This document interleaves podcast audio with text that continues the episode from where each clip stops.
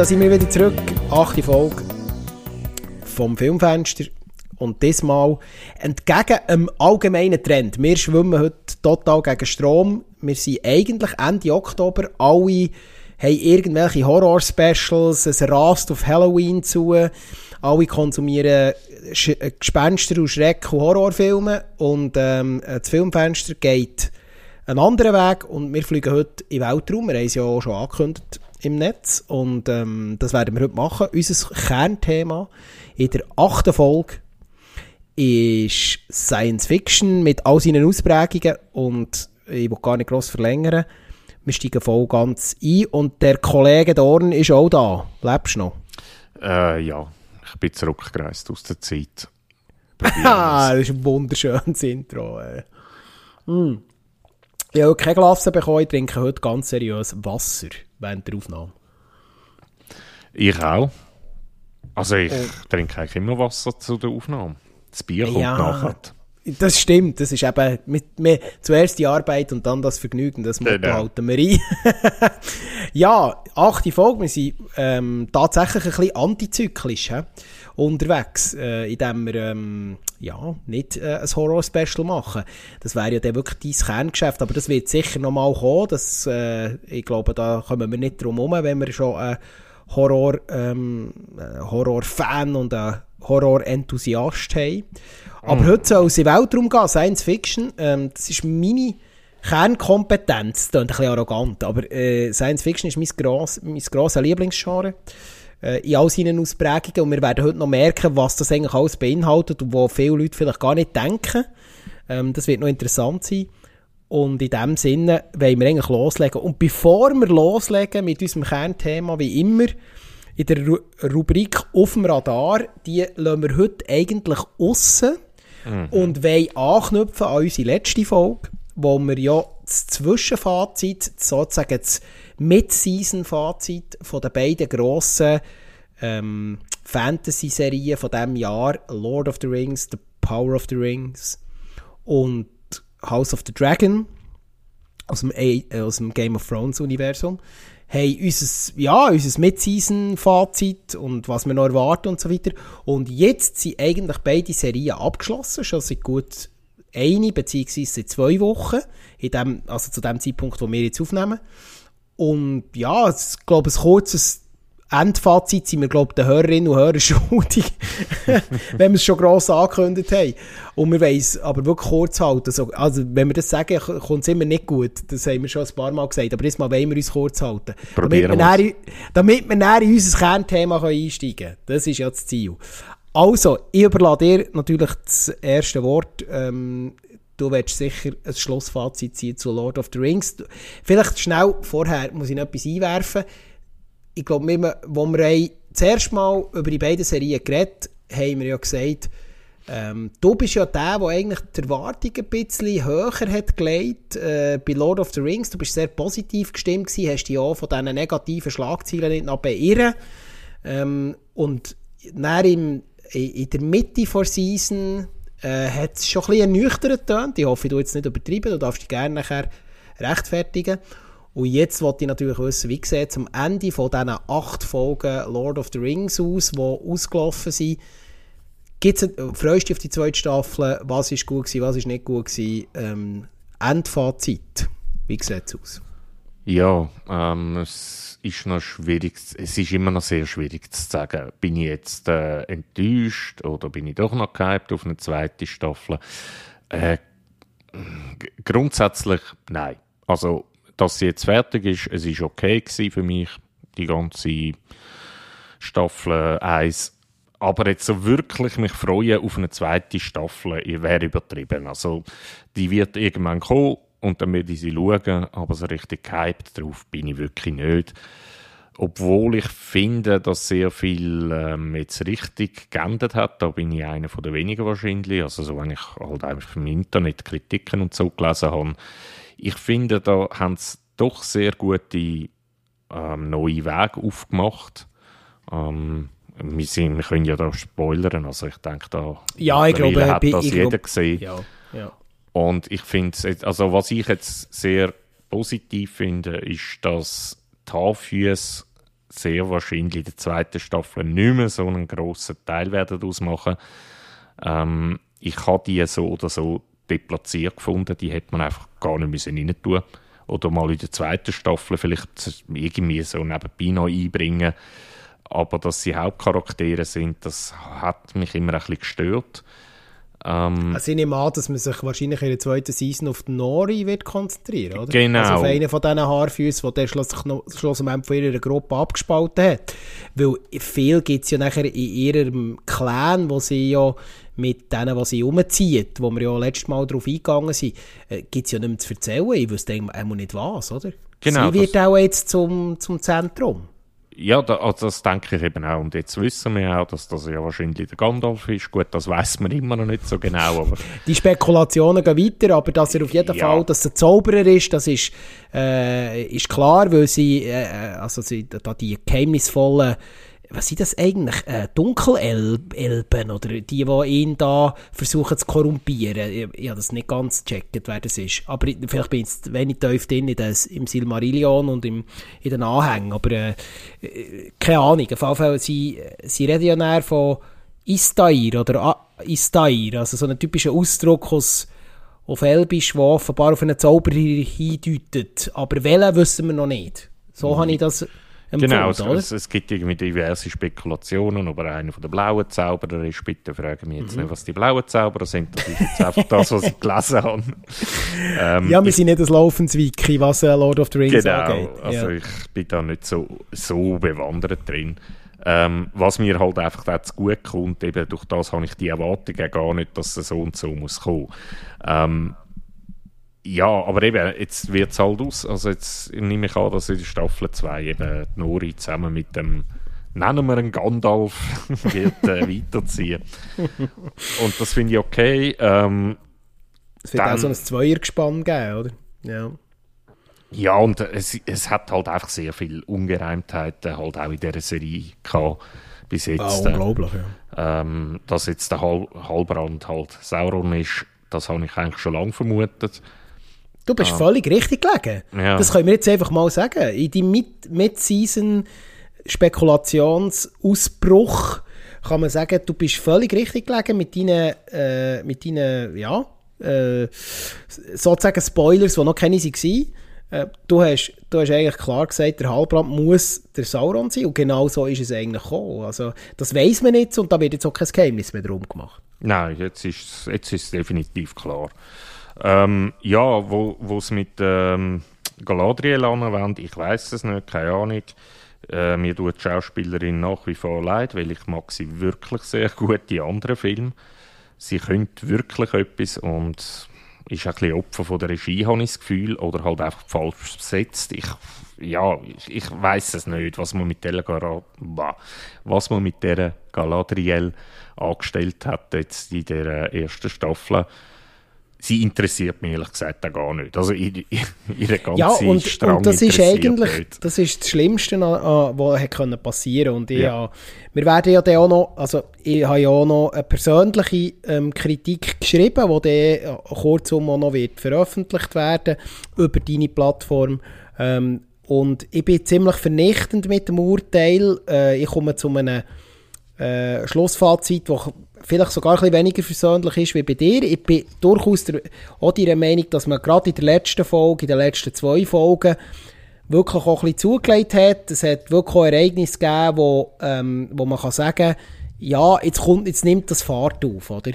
Aber die Produzentinnen und Produzenten und alle, die hinter dieser Serie stehen, haben schlussendlich eigentlich genau die Fehler gemacht, die ich von Anfang an spekuliert habe. Ich habe immer gesagt, dass die, das Getöse rund um die Serie wird nicht der Kernpunkt sein, wenn die Serie in Anführungs- und Schlusszeichen wird scheitern.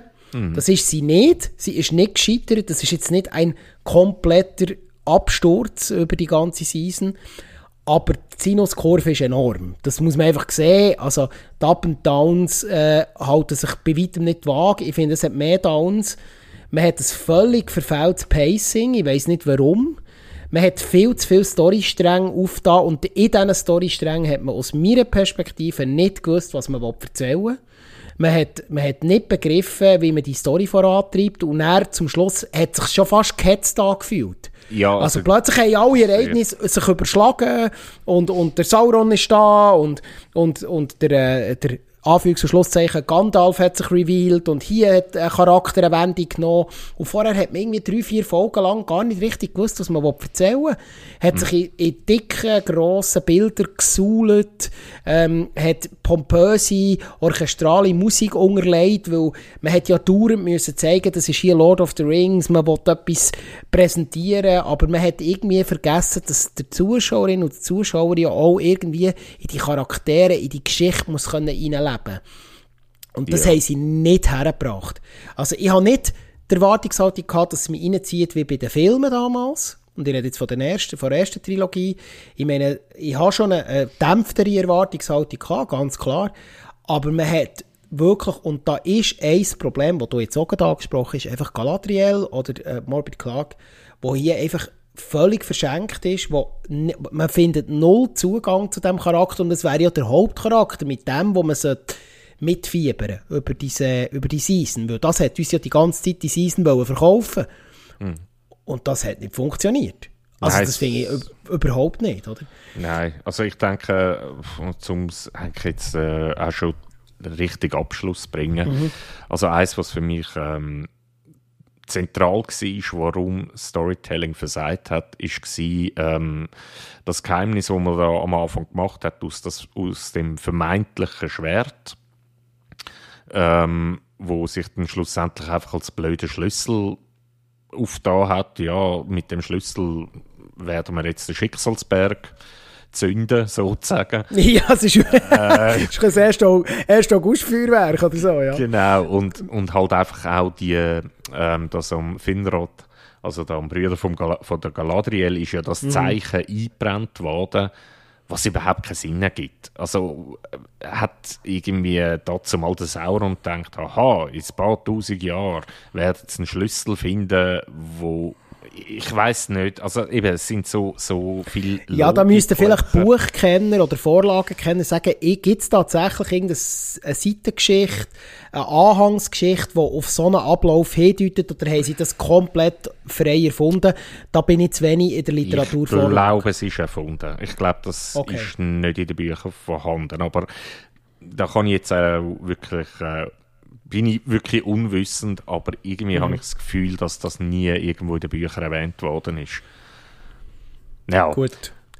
Was würdest du abschließend sagen? Noch ganz kurz 10 Sekunden ähm, zur gesamten Machart, zur Qualität, zum Production Value. Ich weiß, es ist immer so ein Schimpfwort, aber äh, weil immerhin geht es um über 700 Millionen. Was ist der dein Kurzfazit? Also da, dort muss ich dort gibt es sicher Pluspunkte. Also gerade irgendwie ähm, Numenor und so äh, ist halt schon sehr schön gemacht. Und auch so die Landschaftsbilder teilweise ähm, mit einem CGI, wo man fast nicht erkennt, ähm, finde ich, dort das ist gelungen, durchaus. Außer die, die, die Works, die hätten nicht müssen sein. die sind sehr seltsam im, im Schilf gestanden. Also positiv ist schon, muss man sagen, dass es keine digitalisierte ähm, äh, Orks zum Beispiel hatte oder, oder genau. weitere. Man hat, hat wirklich die, wieder auf Masken gesetzt bei vielen Charakteren. Teilweise, gerade in Numenor, äh, Kostüm, da kommen wir dann vielleicht noch bei einer anderen grossen Serie drauf, das hat manchmal ein bisschen nach Laien-Theaterschauspiel ausgesehen, irgendwo in Hasli-Rüegsau äh, auf einer Holzbank oder so. Also, ich, äh, ich wollte jetzt dann, weißt du, bei 700 Millionen sind ja die Erwartungen hoch und da haben sie da irgendein so ein hellblaues Kleidchen umgehauen. Ich rede jetzt nicht unbedingt so von der Rüstung und so, die haben eigentlich recht alle sehr wertig ausgesehen, gut gemacht. Äh, ich glaube, das sind Kostümdesigner, glaube ich, auch wirklich, da haben Wert drauf gelegt. Aber zwischen jetzt sind wieder so Downs gehabt, irgendwie bei der Ausstattung, habe ich das Gefühl gehabt. So, auch teilweise die Gassen, es gibt so eine Schlägerei mit dem Hallbrand, musst du dich noch an die ja, erinnern? Ja, das hat so ausgesehen, wie so in einem alten 80er-Jahr B-Movie, so in, in so einer Pappkulisse irgendwo äh, am Rand, irgendwo, wo sie noch schnell her, äh, hergestellt haben. Ähm, das habe ich ein bisschen schade gefunden zwischen ihnen, dass man dort nicht noch ein bisschen, vielleicht weisst, ein grosser One, äh, One-Shot, excuse, so ein Landscape-Shot weniger, dafür vielleicht so in den Details noch ein bisschen lebendigere äh, Detailkulissen gebaut hätte. Aber ähm, ja, das ist jetzt auch ein bisschen Motz auf höherem Niveau. Ich kann eigentlich mit ihr anschließen. Machart ist eigentlich äh, in Ordnung. Ja, also eben das Kostümdesign. Ich weiß ja gar nicht, ob da irgendwie verschiedene Leute zuständig sind, so also Kostümdesigner, äh, wo Darks gemacht haben. Dann die, die irgendwie die Numenor gemacht haben. Und irgendwie, weil die Orks, die sind wirklich, die sind richtig geil. Also ich, ich liebe ja. sie. Die, die, könnt, ja. die müssten noch viel mehr auftauchen, weil die sind wirklich schön gemacht. Ähm, Bin ich hundertprozentig bei dir, ja. Genau, also eben Kostümdesign und so, je nachdem äh, ist es top oder flop. Es ist einfach so. Ja. Ähm, und das Core an und für sich finde ich eigentlich, also die Musik finde ich eigentlich auch nicht schlecht. Ähm, teilweise aber zu, too much. Also, ja, das ist ja das, was ich angedeutet habe. Mm. Es, es, sie wollen Epicness in jeder Szene, genau. auch in Szenen, wo einfach nichts passiert. Genau. Und da, da muss ich ihnen schon einen riesigen Vorwurf machen. Das muss im Schnitt, in der Nachbearbeitung, in der, in der Endbearbeitung von so einer grossen Produktion, muss dort irgendjemand auf den Bremsknopf stehen und sagen, nein, wir brauchen jetzt nicht noch eine hundertste Zeitlupenszene und noch eine, eine riesige orchestrale Untermalung für eine Szene, Szenen, wo einfach nichts passiert. Weil manchmal ist eben genau das Weglassen von Musik das Interessante und nicht das dauernde Überdröhnen. Weil man will irgendwie, es, es wirkt manchmal so, als will man eben etwas überspielen. Also man will eben Inhalt überspielen, der nicht vorhanden ist. Das ist ja meine Main-Kritik. Ja. Und genau das passiert hier. Und das ist schade, oder? Das, du wird dieser Vorlage nicht gerecht, finde ich. Das, das ist ja so. Um, ähm, ja, eben, also das Fazit, ich, ich weiß es ist schwierig zu sagen. Wenn ich jetzt müsste Sternchen vergeben, sagen wir von 1 bis 5, ah, momentan ein 3. Ja, da bin ich mit meiner Kritik nochmal leicht drunter.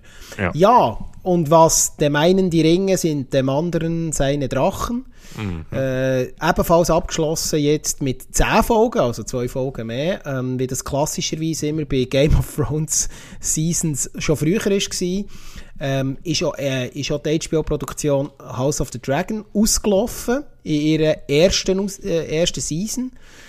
Wir haben ja beim Mid, äh, Mid-Season-Kritik haben wir eigentlich mal so ein bisschen gesagt, wir sind so zum Teil, es hat gut angefangen, um es ein bisschen einfach zusammenzufassen. Dann hat es ein BS gegeben und wir haben uns äh, gewünscht, dass es jetzt gegen Schluss nochmal anzieht. Ähm, ich frage direkt, hat es bei dir nochmal angezogen?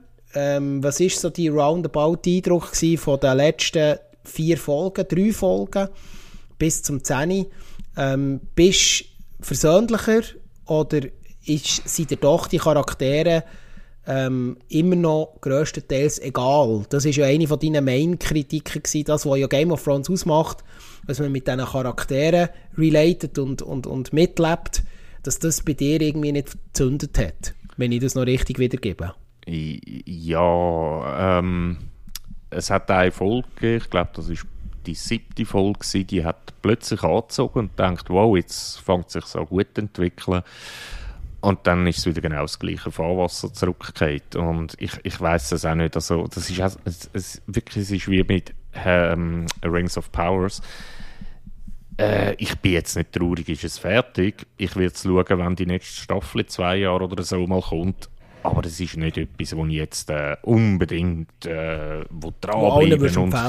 Ja, also es ist ja, aber da werden wir nachher noch dazu kommen, ganze, die ganze Umsetzung, da finde ich, da haben sie so viele schlechte Sachen drin, wo mich halt einfach immer wieder rausgerissen haben aus dem Ganzen. Mhm. Ähm, also, ja. Gut, gehen wir mal, äh, reden wir mal jetzt, gehen wir ein bisschen gleich vor wie bei Lord of the Rings. Ähm, rein inhaltlich bin ich eigentlich auch dran geblieben. Mein Fazit ist jetzt, das ist jetzt, ist jetzt vielleicht ein bisschen umgekehrt wie vorher, ein bisschen versöhnlicher. Ich habe eigentlich den Zugang zu diesen Charakteren eigentlich gefunden. Ja, sie haben zum Teil natürlich ähm, ja, ein bisschen mit den gleichen Erwartungen gespielt, wo man halt so Game of Thrones ähm, Verfilmungen hat, oder? Es hat, wir haben das angesprochen mit Season ja, es muss eine Hochzeit vorkommen, es muss Intrigen geben und so. Auf der einen Seite ist es, wirkt es ein bisschen Copycat-mässig, auf der anderen Seite muss man auch sehen, es ist nun mal Game of Thrones und das gehört in die Welt. Mhm. Das ist immer so ein bisschen eine Gratwanderung, wo sie teilweise ein bisschen gut getroffen haben, teilweise ein bisschen schlecht getroffen haben. Da gehe ich mit. Was ich einfach kann sagen es gibt die Folge mit, äh, äh, wo die ganze Familie, also die ganze Targaryen-Sippe mit den Valerians und so, ähm, äh, dort, das sich trifft und der König, eigentlich der, äh, der Viserys noch wirklich noch halb tot, äh, da noch seine letzten Worte spricht. An seine ganze Familie sich alle sollen versöhnen. Wir haben über das auch schon geredet. Und die hat mich wirklich nochmal gepackt. Da habe ich wirklich plötzlich gemerkt, hey, die Charaktere, jetzt passiert da etwas. Es gibt doch Charaktere, die mich ein bisschen aufregen, muss ich ganz äh, ehrlich sagen. Äh, der Aemond oder äh, wo jetzt da so ein bisschen als neuer ähm, schwieriger Charakter etabliert soll werden. Ja. Äh, natürlich äh, der Egon, äh, wo König wieder Willen wird äh, und so weiter. Äh, also da gibt es durchaus Kritiken von den Charakteren. Ich persönlich finde, es zieht, es hat wirklich im letzten, in der letzten Hälfte, im letzten Drittel von der, von der Season jetzt nochmal angezogen. Ähm, ich finde, zum Teil, es gibt auch, da kann ich dann noch kann ich mit, es gibt ein paar Entscheidungen, die ich nicht so nachvollziehen kann.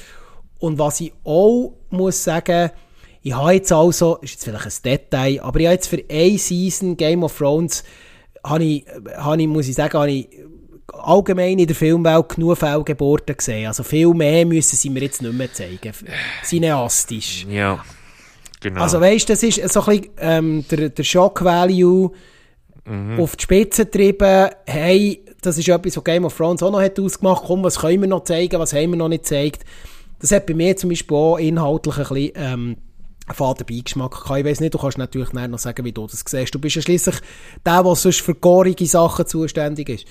Und er muss auch sagen, also, ähm, was ich aber wirklich positiv finde, da entsteht etwas, die Intrigen gehen los und jetzt kann man eigentlich auch sagen, jetzt äh, ähm, sind die Schachfiguren auf dem Schachbrett in Position und jetzt geht eigentlich der Targaryen-Krieg am Schluss mit der zehnten Folge erst so richtig los. Also man hat jetzt eigentlich eingeläutet, was noch kommt.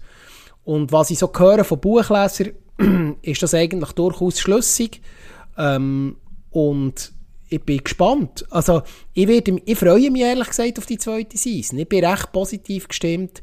Ich bin positiver Dinge. Ich sehe es ein bisschen versöhnlicher vielleicht wie du. Ähm, mal inhaltlich. Und ja, sag mal du noch etwas zum Inhalt. ja, also, das ist genau so einer von meinen Kritikpunkten, wenn wir es gerade äh, von der Geburt haben. Ich weiß auch nicht, so also gefühlt wird in jeder ähm, in jeder Folge kommt irgendein Baby auf die Welt und das immer sehr blutig. Und, oder es wird irgendjemand abgemetzelt.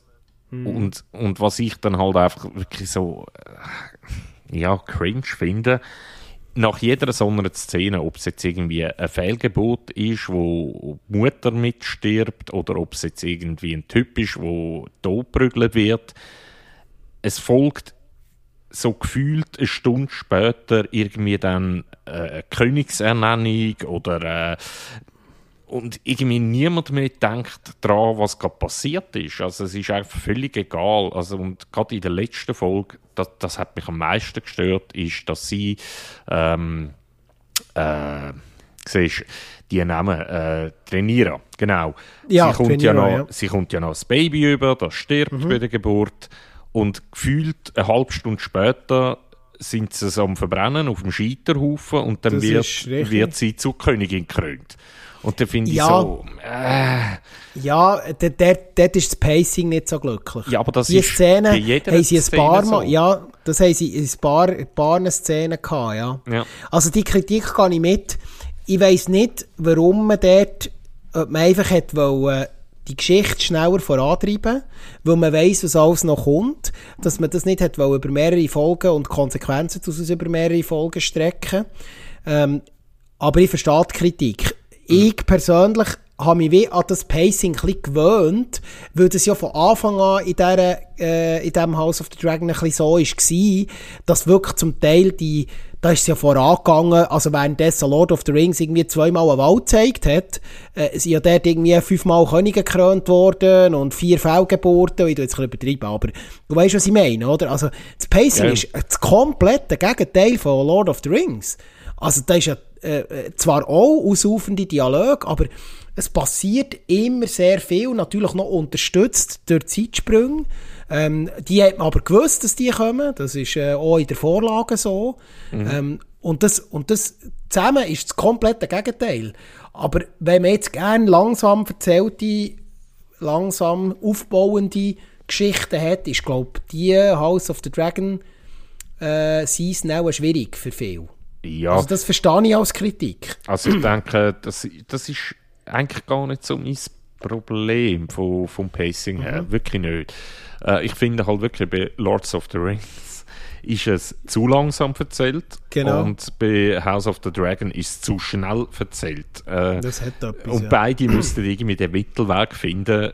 Ja, also bei ähm, Rings of Powers müsste ein bisschen mehr Action sein und bei House of the Dragon darf man sich doch mal auch ein bisschen schnell die Zeit nehmen, vielleicht eben gerade mit diesen Geburten und so und einfach äh, die, die Zeitsprünge, die dann halt gemacht werden, da die 10 Jahre Zeitsprünge, wo wir halt einfach mhm. die letzten vier äh, Folgen vorgesetzt bekommen, geschenkt, wirklich geschenkt. Mhm. Ähm, ich habe zwar ehrlich gesagt keine Ahnung mehr, welches Kind wem gehört. Ich habe den Überblick komplett verloren. Ähm, da werden ein paar noch Probleme haben. Ich muss sagen, die, die, die Website von HBO, die den ganzen Stammbaum ein bisschen aufdröselt, die ist echt noch hilfreich. Ja. Also, das letzte Mal, als ich mich so related habe mit, äh, mit Stammbäumen, das kenne ich nur von Dark, äh, Netflix Season, ja. Season 1 bis 3. Dort habe ich das auch gebraucht, aber dort ist es, äh, ist es zwingend gewesen, sonst ist man völlig rausgefallen. Ja. Aber, äh, aber hier jetzt bei, bei, bei House of the Dragon muss ich sagen, ja, also es ist wirklich enorm, oder, was sie für neue Charaktere plötzlich wieder davor setzen und du hast noch keine Ahnung, wer das ist. Äh, nach jedem Zeitsprung siehst du irgendwie 15 Kinder gefühlt. Genau. Wem gehören die? Äh, was haben die für eine Geschichte? Du musst dir alles zuerst irgendwie im Kopf mal gerade biegen, damit du überhaupt mitkommst. Aber ich bin jetzt gespannt. Also, ja, inhaltlich. Wie, wie siehst du ähm, Machart? Umsetzung, Technisches? Äh. Haben wir auch schon ein bisschen mit Season Fazit etwas gesagt? Wie siehst du das? Genau, also das ist genau das Gegenteil wiederum von äh, Rings of Powers. Während Rings of Powers wirklich schafft, ähm, grossartige Landschaften zu machen, gut CGI bindet, mhm ähm, und dafür einfach äh, ja, ein dilettantisches Kostümdesign hat teilweise, mhm. hat das bei House of the Dragon, die haben wirklich unglaublich schöne, detaillierte Kostüme und so und auch ähm, äh, Träume und so, das ist wirklich alles sehr schön gemacht. Mhm. Dafür CGI ist einfach eine Katastrophe. Also die Drachen sind eine Katastrophe. Ja, also nicht in jedem Shot, aber äh, wirklich mit, mit einer Sinuskurve auch ja. wieder. Ja. Also zum Teil auch äh, die Flugszenen, das mhm. ist wirklich, hat eh als letztes Mal, glaube ich, gesagt, ich habe irgendwie eine Referenz auf irgendeinen 80er-Jahre B-Movie gemacht oder so, irgendeine Fantasy-Schinken, wo man kein Geld hatte. Ja. Und das, da habe ich wirklich manchmal gedacht, hey, HBO, der lässt es lieber weg. Ähm, vielleicht haben sie das Geld wirklich mehr in die Kulissen gesteckt, was ja löblich ist, aber ich finde zum Teil wirklich CGI ist, äh, es gibt ein paar Shots, die gut sind. Auch der Shot in der Hölle mit dem Feuer und dann kommt der Drache plötzlich aus dem Dunkeln. Das ist, glaube ich, in der letzten Folge, wo der, äh, wo der, ähm, der Damon, äh, der Damon äh, in, die, in, den, in den Dragon Pit runtergeht und uh, zu seinem Drachen und das ist wirklich das sieht gut aus, aber eben die Flugszenen, die Angriffsszenen zum Teil, ja. also da gebe ich dir völlig recht, das ist, wirklich, das ist wirklich zum Teil für das, dass das ja, was haben sie, 10 bis 20 Millionen pro Folge ausgeben, also das ist gleich nicht nichts, aber ja. Äh, man, man, merkt einfach da, das hat dann auch nicht Kinoqualität von, von einer grossen Produktion. Ja, ich denke halt wirklich, die Drachen, das ist reiner Fanservice. Ja. Und ähm, ja, weniger Drachen wäre mehr gewesen. Also, ja. ja, wobei halt Drachen einfach in, dem, in dieser Buchvorlage, was ich so höre und, und gesehen und gelesen habe, ja. halt, die Drachen sind halt wichtig. Die ja, Drachen sind, so. äh, spielen eine enorm wichtige Rolle in, der, in dieser Geschichte. Aber wenn sie zeigst, dann musst du halt auch schauen, dass es gut aussieht. Also diesen Vorwurf, den müssen sie sich gefallen. Also ja, bin ich bei dir. Aber, aber das finde ich eben auch noch das Interessante, weil da habe ich mir natürlich auch ein bisschen reingefuchst wegen diesen Drachen. Und für das sind sie mir dann wieder zu wenig prominent. Also ich weiß, ja. ich kann dir ehrlich gesagt nicht einen Drachen gerade sagen, wie er heißt. Nein, den habe ich auch wieder vergessen. Und, das gebe ich auch zu. Und das wäre ja. eigentlich noch wichtig. Und, und ja. ja eben, sie sind eigentlich nur da, um irgendwie Feuer zu bauen. Mhm. Und that's it. Das stimmt, ja. Ja. Genau. Ja, ist eigentlich schade. Ähm, ja, Schlussfazit. Äh, ich bin, ja, wenn wir jetzt wieder Sterne müssen vergeben wie du vorher gemacht hast, bin ich so bei 3,5. Ich bin eigentlich recht positiv gestimmt. Ich wollte aber auch nicht gerade sagen, hier ist ein Meisterwerk geschaffen worden, weil Game of Thrones muss noch viel gut machen. Ich werde aber interessiert in, auf eine zweite Season blicken. So, kurz ja. und bündig. Ja, ich bin da jetzt gnädig und gebe genau auch drei. Ähm, ich bin bei beiden eben ein bisschen bei zweieinhalb bis drei. Ähm, aber zweieinhalb ist für mich eben schon wieder schlecht. Und das ist sie nicht, oder? Sie sind nicht schlecht. Sie sind jetzt einfach mhm. nichts, wo ich unbedingt weiter schauen Wenn es dann mhm. kommt, dann schaue ich es. Und, aber es ist jetzt nicht irgendetwas, wo ich ja, unruhig auf dem Sofa sitze die nächsten zwei Jahre. also. Und ähm, mit dem Schlussfazit zu den zwei grossen Fantasy-Serien steigen wir in unser Kernthema. Ähm, äh, wir haben es tatsächlich an die Vor Vorgabe gehalten, wir sind nur 30 Minuten für das Schlussfazit. Das ist doch ja, völlig in Ordnung. Ähm, für unsere Verhältnisse ist das völlig in Ordnung. Und wir steigen ein ins grosse Sci-Fi-Special, also das grosse, unser erstes grosses Sci-Fi-Special, wo wir ähm, mal das Genre Science Fiction ein bisschen ins Zentrum rücken ähm, was der, der Horror ist, ist mir, wie gesagt, der Science Fiction. Ich liebe Science Fiction, seit ich ein kleiner Bub bin habe alles, was irgendwo mit Science Fiction zu tun hat, immer verschlungen. Ich habe gerne Weltraum gehabt, schon als Kind. Ähm, habe gerne äh, solche Geschichten gehabt. Mich hat das immer fasziniert. Was ist äh, irgendwo da außen? Gibt es fremdes Leben? Schon mal die grundsätzlichen Fragen. Und alles, was dann eher fantasymässig weitergesponnen wird in dem in dieser ganzen Science-Fiction-Welt, in ihren verschiedensten Ausprägungen, bis ins äh, höheren Alter nachher, es klingt, das wäre schon 80, aber einfach nicht mehr, nicht mehr Kleinkind. Ich habe Comics äh, gelesen, ich habe ähm, von meinem Vater viel mitbekommen, der selber ein Science-Fiction-Fan ist, bis heute. Ähm, und ja, es ist ein bisschen so geblieben, leider in den letzten Jahren, da kommen wir dann noch drauf, so eine richtige Knaller hat es nicht mehr gegeben, mit ein paar wenigen Ausnahmen. Äh, vielleicht noch ein paar löbliche Erwähnungen, aber irgendwie so, das Genre müsste wieder mal äh, eine Auffrischungskur haben, übrigens auf der Ebene Film und auf der Ebene Serie. Und das bringt mich auch schon zu einem wichtigen Grundsatzpunkt. Wir wollen ja auch ein bisschen Geschichte heute ein bisschen beleuchten vom Science-Fiction-Film. Äh, unter anderem. Und wir konzentrieren uns wirklich auf Filme. Weil viele Science-Fiction-Fans da außen werden sagen, ja, aber es gibt noch diese Serie und diese Serie. Aber es würde einfach zu weit führen und darum wollen wir uns heute wirklich mal auf Kino konzentrieren. Wie, wie ist das Kino in Science durch Science Fiction geprägt worden? Welche Filme sind da ikonisch, äh, vielleicht auch historisch? Und was sind so äh, wichtige Filme, die man muss erwähnen muss? Was können wir empfehlen? Von, von sagen wir mal, so ein bisschen nischigeren Filmen bis grossen, wo natürlich irgendwo jedem Durchschnittszuschauerin Zuschauer etwas würde sagen. Das ist so ein bisschen mein Intro. Und was ist eigentlich deine, was sind deine Berührungspunkte mit Science Fiction? Wo würdest du die einordnen in diesem Genre? Bezug auf Filme. Ähm, ja, wie du eigentlich schon erwähnt hast, ist es bei mir schon eher richtig Horror, Science Fiction. Ähm, aber ich schaue durchaus gern Science Fiction, bin jetzt aber eher nicht so der Pew Pew Science Fiction Fan, also nicht so irgendwie richtig Star Wars oder so, das hat man noch nie wirklich zugesagt. Äh, also ich habe gern Science Fiction, wo auf der Erde unten spielt, wo vielleicht 20 Jahre in der Zukunft ist oder 500 Jahre in der Zukunft, aber doch sehr erdgebunden. Ähm,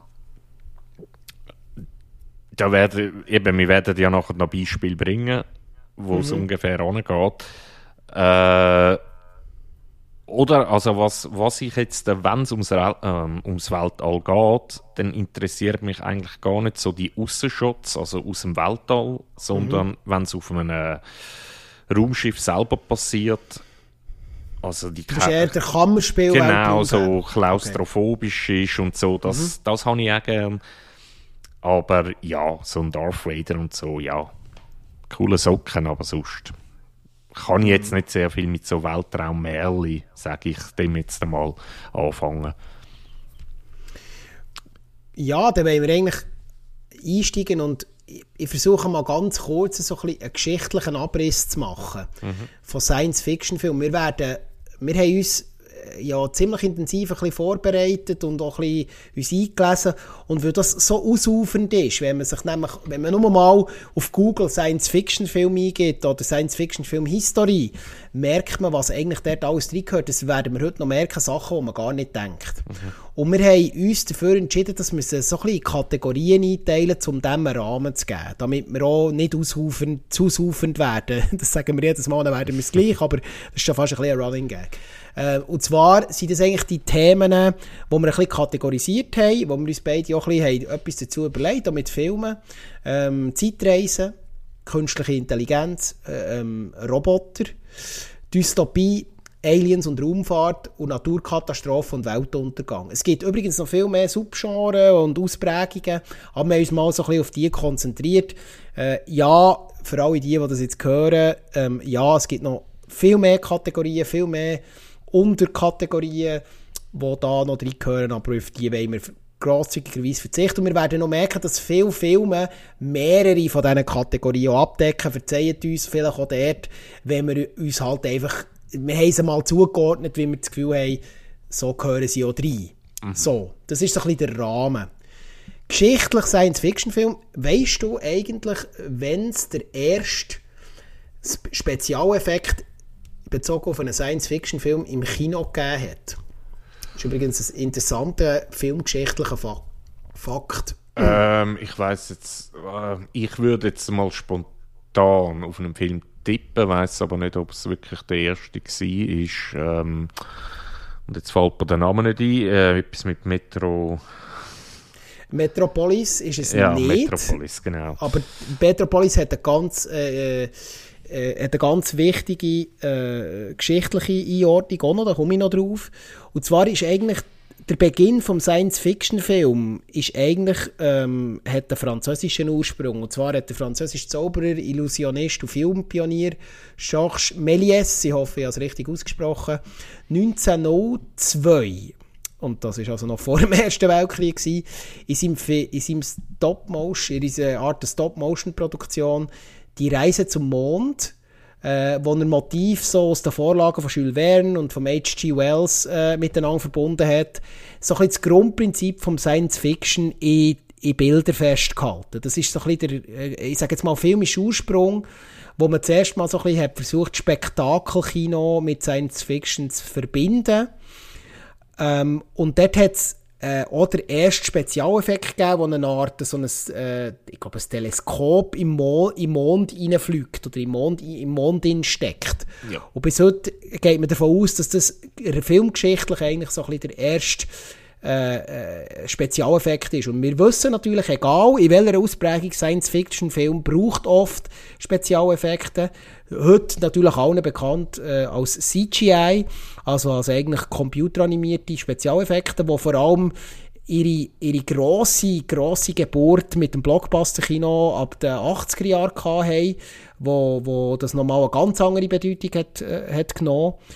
Aber man hat vor allem auch äh, am Anfang ist das sehr ein, ein, ein, ein Randgenre gewesen. Das hat schlicht und ergreifend äh, der Hintergrund gehabt, dass es zwar literarische Spektakel, spektakuläre Vorlagen gegeben unter anderem auch von den Autoren, die ich gerade äh, erwähnt habe, aber einfach die Produktionen mit der, mit der damaligen Technik wären so aufwendig gewesen, das hätte einfach auch niemand finanzieren Niemand wollen umsetzen und ähm, geschichtlich zurückgeben äh, zurückgeschaut, ist nachher äh, der, äh, ein weiterer Ansatz ist nicht der Fritz Lang gewesen. Also der Fritz Lang ist natürlich jedem ein Begriff. Mhm. Ähm, und äh, der hat dann mit Frau im Mond äh, aus Deutschland 1929 ähm, auf eine rea möglichst realistische Darstellung gesetzt und hat dort so ein bisschen, ähm, ja, gewisse, gewisse Sachen umgesetzt.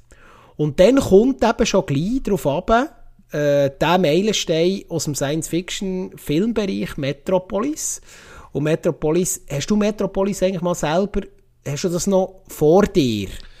Ich nehme, ich nehme an, gesehen hast du den schon. Ja. Ist ja eine Fritz Lang-Produktion.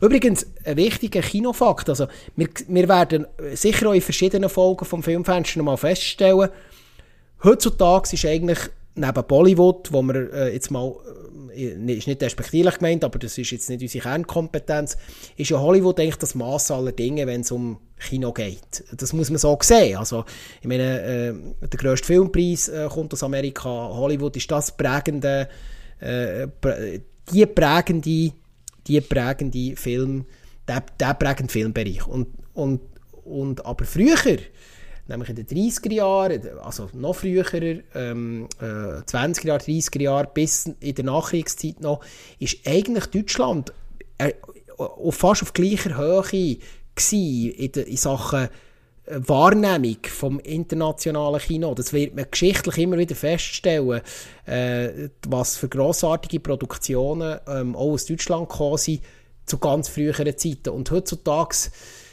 ja, wir haben es auch schon erwähnt, oder es ist immer wieder mal, wir schauen immer so ein bisschen naserümpfend auf einige deutsche Produktionen. Man hat dort den Anschluss in den letzten Jahrzehnten ein bisschen verloren, habe ich oft das Gefühl, gerade bei Spektakelkino. Und das war früher eben ganz anders. Äh, äh, wie hast du das eigentlich wahrgenommen? Ist dir das so bewusst? Äh, ja, das ist definitiv so. Also es ist äh, tatsächlich auch so, dass Hollywood äh, jetzt gar kein großer Player war auf der Welt, äh, so eben 20er, 30er Jahre. Also wirklich der gute Stoff ist aus Deutschland gekommen. Und Hollywood hat ja dann auch ähm, von der, von der Riefenstahl, wo da die ganze Nazi-Propaganda-Film gemacht hat, mhm. haben sie sehr viel abgeschaut, auch was ähm, Choreografien und durchaus auch Special Effects anbelangt. Mhm. Und ähm, es, eben, also so wirklich die, meine Lieblingsfilme, ich bin momentan mit so ein bisschen dem, ja, altertümlichen Film schauen, also alles 60er Jahre abwärts bin ich wieder voll drin ähm, mhm. und das sind die meisten Filme kommen entweder aus Frankreich mhm. oder also. aus Deutschland ähm, ja, es sind eigentlich so die zwei grossen Player gewesen dort, Frankreich und Deutschland mit äh, guten Filmen hm. Und Hast du Metropolis eigentlich noch so vor dir? Nein, null mehr. Also es ist ja. wirklich 20 Jahre her, wo ich die... Ich kann ihn eigentlich noch schauen vor unserer Folge. Ich habe ihn wirklich noch auf der hm. Liste gehabt. Aber ich bin nicht dazugekommen. Ich bin schlicht und ergreifend mm. nicht dazugekommen, weil eben, nochmal noch gesagt, zum Gegensatz zu anderen, vielen anderen Podcasts, da sind wir ja beide halt nicht professionell in dem Geschäft, sprich wir können nicht den ganzen Tag einfach Film konsumieren. Ja, das ist Weil richtig, wir halt ja. einfach auch noch anders Irgendwo müssen wir auch mal einen Punkt machen. Genau. Grundsätzlich zur Einordnung vielleicht, Metropolis gilt als äh, monumentaler Sturmfilm, ist 1927 erschienen. Wie gesagt, eine Fritz Lang Produktion. Fritz Lang generell könnte man mal ein Special machen, ist ganz ein interessanter Filmpro Filmproduzent, Regisseur, Drehbuchautor ähm, aus dieser Zeit äh, und gilt bis heute als die teuerste Produktion aus dieser, aus dieser Ära. Mhm. Und äh, inhaltlich ist es eigentlich eine Art eine äh, futuristische Großstadt, die eine klassische Zweiklassengesellschaft abbildet. Äh, ein Thema, das sich immer wieder findet in so Dystopiefilmen, wo wir dann noch darauf zu sprechen kommen.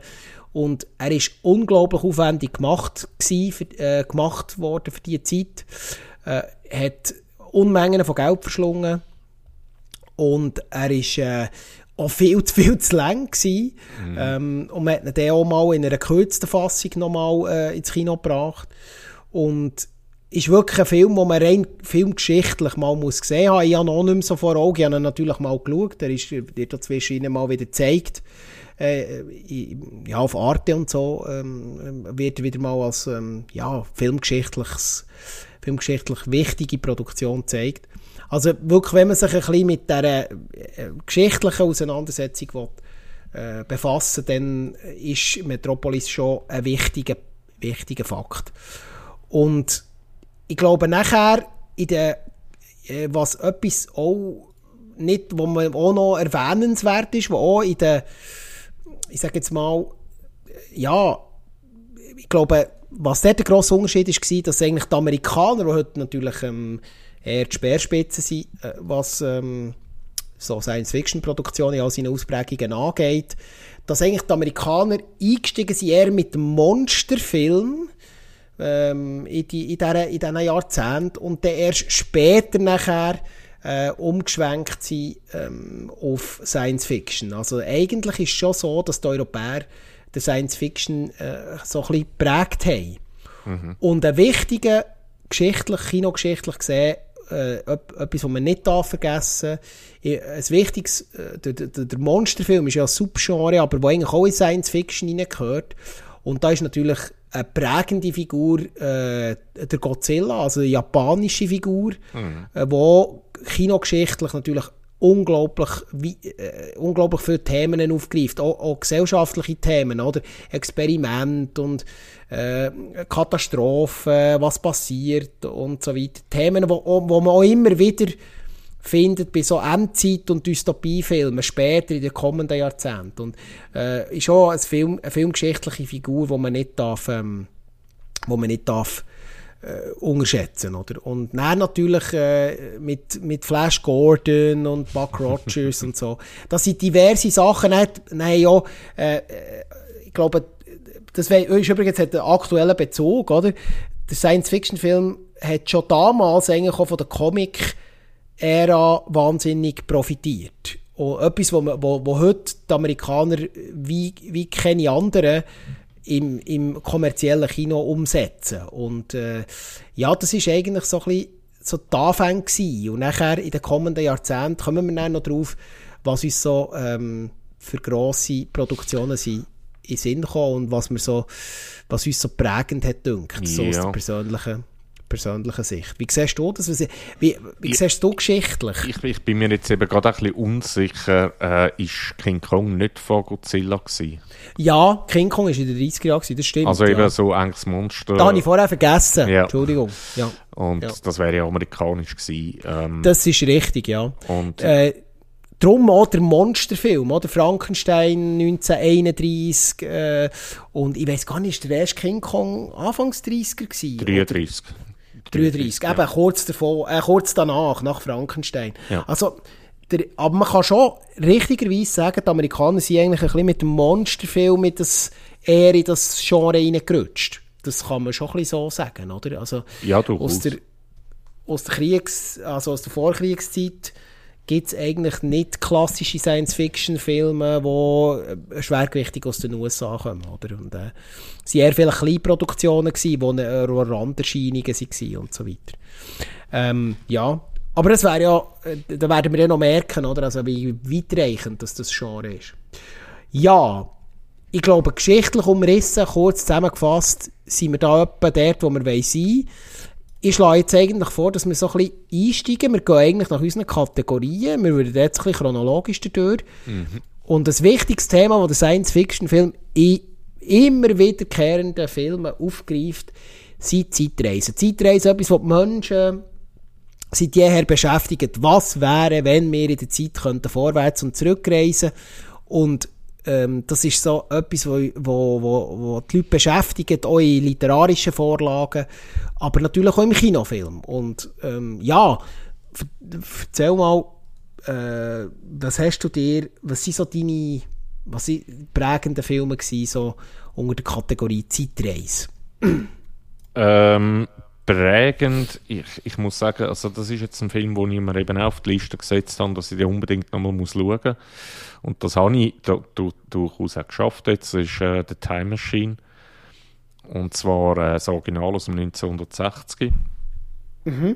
Und äh, das ist auch... Äh, also die, die Effekte die sind natürlich heute äh, wirklich lächerlich teilweise, weil du siehst... Ja, man muss den Kontext vom Jahrzehnt tun. Genau, genau. ja. Und, aber, und das ist ja ähm, äh, von der Novelle von H.G. Wells.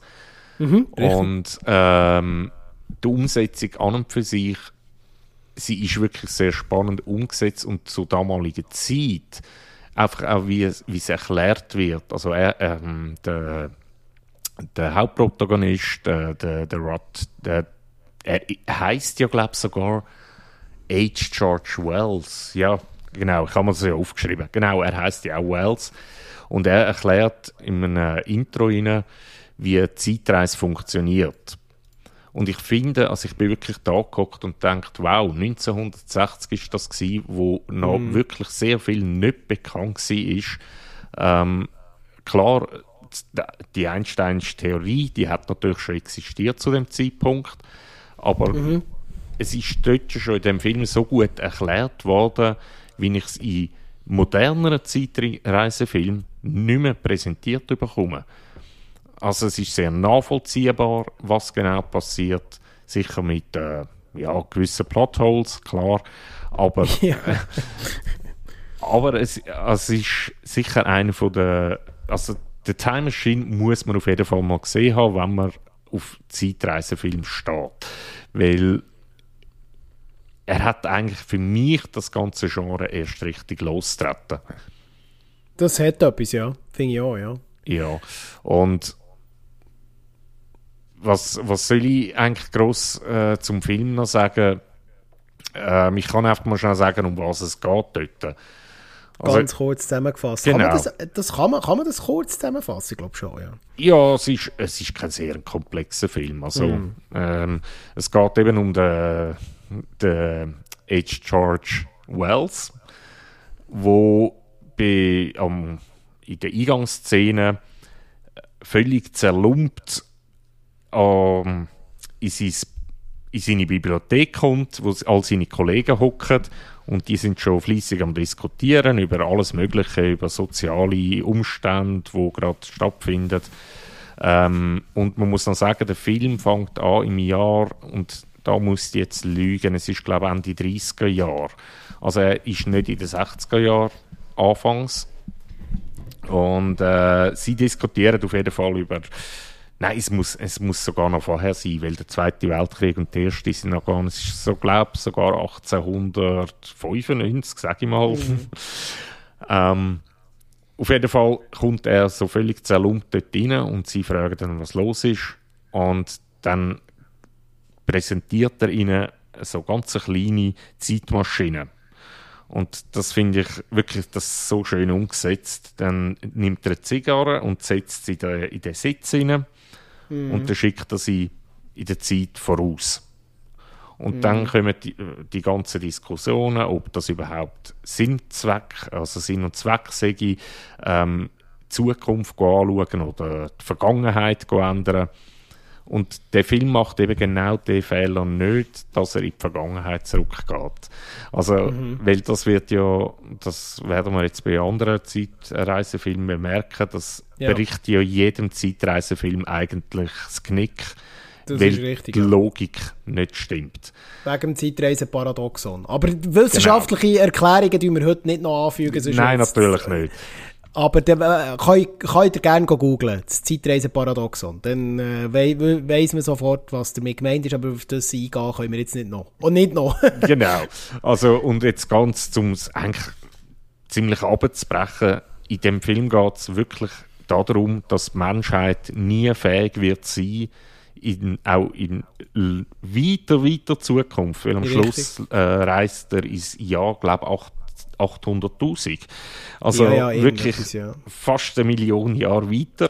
Und selbst dort schaffen es die Menschen nicht, sich friedlich ja, eine Koexistenz zu haben. Und er ist dann auch natürlich durch das ziemlich resigniert. Mhm. Und ja, es ist, es ist wirklich eine sehr grosse Gesellschaftskritik, was natürlich auch 1960 äh, dem geschuldet war, dass halt einfach das Kriegstrauma vom Zweiten Weltkrieg halt schon immer noch ein bisschen rum war. Mhm. Und das ist auch ein bisschen die Verarbeitung davon. Also ich finde es wirklich ein, ein schöner Film. Man darf natürlich rein vom, vom von den Effekt her darf man überhaupt nichts erwarten. Es ist wirklich sehr billig gemacht alles. Mhm. Aber ähm, ja, genau. Kannst du mal den nächsten machen? Ja, ich bin ähm, ich bleibe natürlich thematisch immer noch bei der Zeitreise. Und ich habe zwei, die ein bisschen aus der gleichen Zeit stammen, aber die ganz unterschiedlich funktionieren. Und ich würde gerade zusammen vorstellen, das ist zum einen eigentlich eine Filmserie, die jeder kennt und die, ich sage jetzt mal, in unserem in unserer Alterskategorie aufgewachsen ist. Das ist die Back to the Future-Reihe von Steven Spielberg und von Robert Zemeckis. Äh, 1 bis 3, da hat es drei Folgen, äh, drei Filme gegeben. Und Time Bandits vom, äh, vom Gilliam. Äh, und ich finde, beide haben so für mich so ein bisschen äh, gute Ansätze. Jetzt bei Back to the Future ist es genau das, was du jetzt gerade angesprochen hast, nämlich das Paradoxon kommt noch und nöcher vor. Mhm. Ähm, das hat man aber zu der Zeit, wo der Film halt mehr prägt hat, also die Filmserie, äh, hat man das gar nicht hingefragt. Es ist echt äh, ein, Wund, ein unglaublich lustiges und unterhaltsames Dreibuch gewesen, mit charismatischen Darstellern und Darstellerinnen.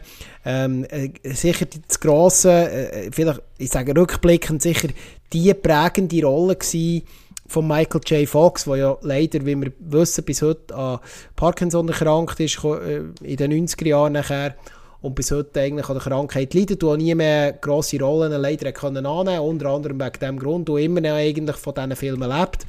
Und natürlich auch der äh, Christopher Lloyd, der in diversen Produktionen noch zu sehen war, aber sicher für ihn auch als Dr. Emmett Brown äh, damals eine ikonische Rolle gewesen, wie auch eben der Michael J. Fox als Marty McFly.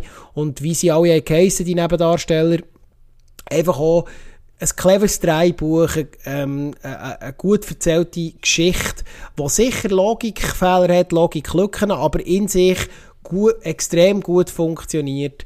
Ähm, äh, auch wie alles aufdröselt ist. Klar, zum Teil äh, krankt er an Sachen, wo heute denkst, ja, äh, hätte man anders können lösen und so weiter. Und das Lustigste am Film ist eigentlich, dass, äh, äh ja, vielleicht schnell inhaltlich, um was es geht. Grundsätzlich geht es äh, um einen Dr. Emmett Brown, der befreundet ist mit Michael J. Fox. Der Michael, äh, der Michael J. Fox heißt im Film Marty McFly, das ist seine Rolle. Und die beiden ähm, sind befreundet und der äh, Dr. Emmett Brown baut eine Zeitmaschine aus einem DeLorean. Das ist ein Autotyp, äh, was übrigens nur eine ganz kleine Auflage gegeben ähm, äh, bis heute Rarität. Übrigens, äh, äh, ein Fun Fact, ich kenne jemanden, der einen hat. Echt? Ja. Wo noch fährt? Äh, krass. Nein, ich glaube, er fährt nicht mehr. Er steht in der Garage hauptsächlich. Okay. Äh, Film, äh, übrigens, äh, noch ein zweiter Fun-Fact: Der DeLorean gilt bis heute als absolute Schrottlaube. Ist, glaube ich, ganz ja. ein schlechtes Auto für die damalige Zeit. Ähm, äh, zurück zum Film, also zur Filmreihe. Und es geht eigentlich ganz einfach darum, dass er mit dieser Zeitreisemaschine, die er in ein Auto verbaut, durch die Zeit reist, unter anderem zurück in die Vergangenheit und äh, eben dann auch wieder zurück in die Zukunft. Darum heisst der Film Back to the Future. Und dort eigentlich äh, gewisse, ich sage jetzt mal inhaltlich, gewisse Ereignisse stattfinden, wo der Marty McFly involviert ist und vor allem auch ihre Familien und alles drum und dran. Und durch Ereignisse in der Vergangenheit werden natürlich Veränderungen in der Zukunft angestoßen.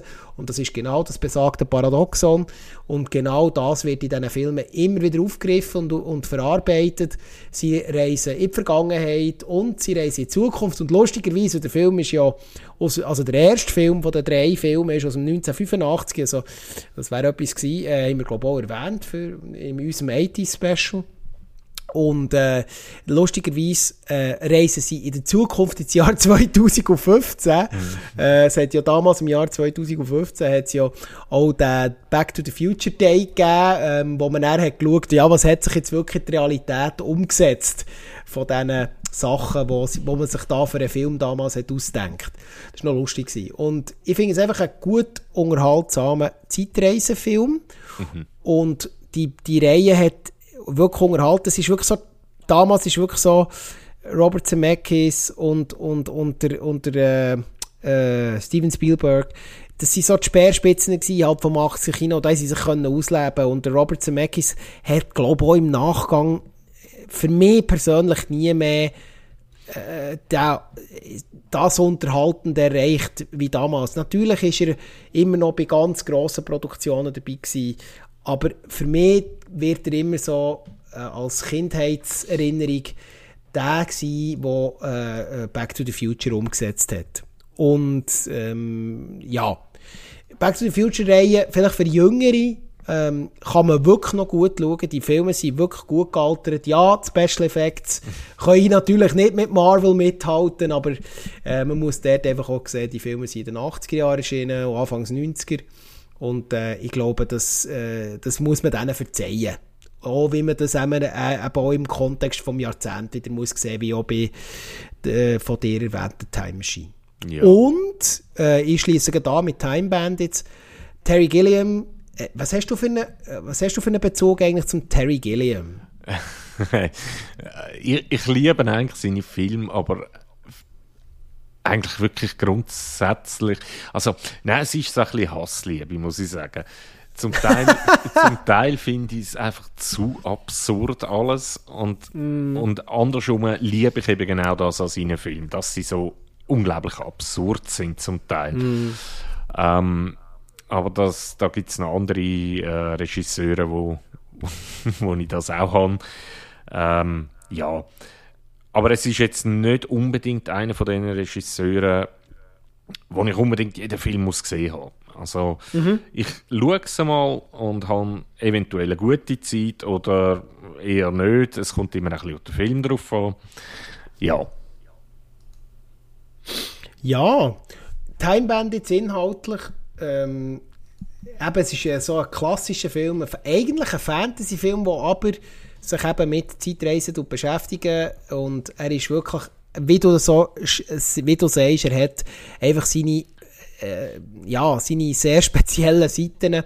Und da möchte ich eigentlich inhaltlich gar nicht so viel dazu verlieren. Ich finde einfach, man muss schon noch mal ähm, die Handlungen ein bisschen durchlesen und das lenkt eigentlich schon. Ich weiss einfach noch, ich, ich verbinde mit äh, Time Bandits ein persönliches Erlebnis.